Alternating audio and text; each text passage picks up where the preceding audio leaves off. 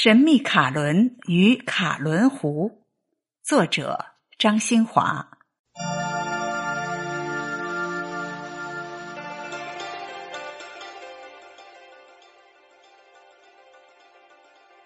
相传，在很久很久以前，绵延千里的长白山脉有个布库里山，山下有一个湖名叫布库里池。传说有一天。天上忽然下凡三位亲姐妹仙女，年纪最大的叫恩古伦，第二个叫正古伦，最小的就是满洲祖先的母亲佛古伦。当三位仙女在池中沐浴时，恰好有一只神雀衔红果而来，那红果不慎滑落，掉在了佛古伦的衣服上。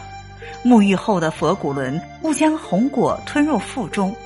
孰料佛古伦就此便有了身孕，两位姐姐飞天而去，而佛古伦生下孩子后取名为布库里雍顺，姓爱新觉罗，他就是努尔哈赤的先祖。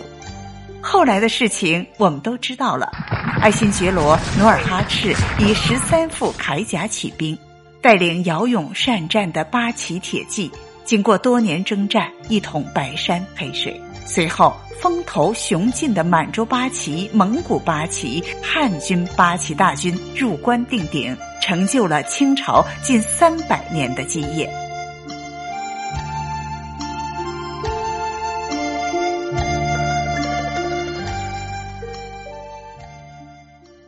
然而，满洲人毕竟是少数民族，相对于人口众多的汉族，作为统治者。颇有力不从心、捉襟见肘之感。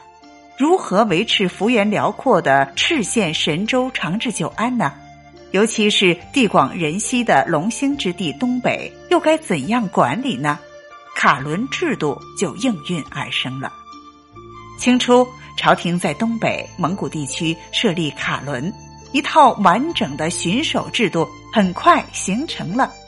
卡伦是有清以来行之有效的。防御管理设施，其在清代的社会治安、生产资源管理以及边防建设、疆域形成等方面都起到了巩固统治的作用。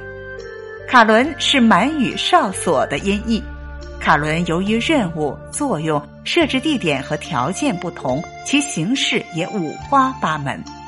战时有营前卡伦，负责警卫和探查敌情。皇帝专用猎场叫围场卡伦，专门负责围场的警卫；在禁区、山场、矿山设置的卡伦负责查禁私人采伐、捕猎；设置于山川要隘处的卡伦负责维持秩序、保证交通安全、稽查逃人、解送马匹、护送贡物、传递文书等。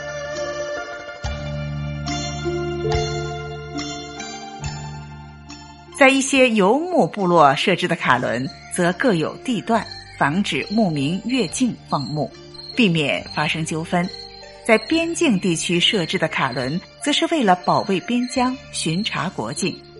卡伦驻地和驻守的时间也有不同，有些卡伦常年设置，驻地不变；有些卡伦虽然常年设置，但驻地随季节变更。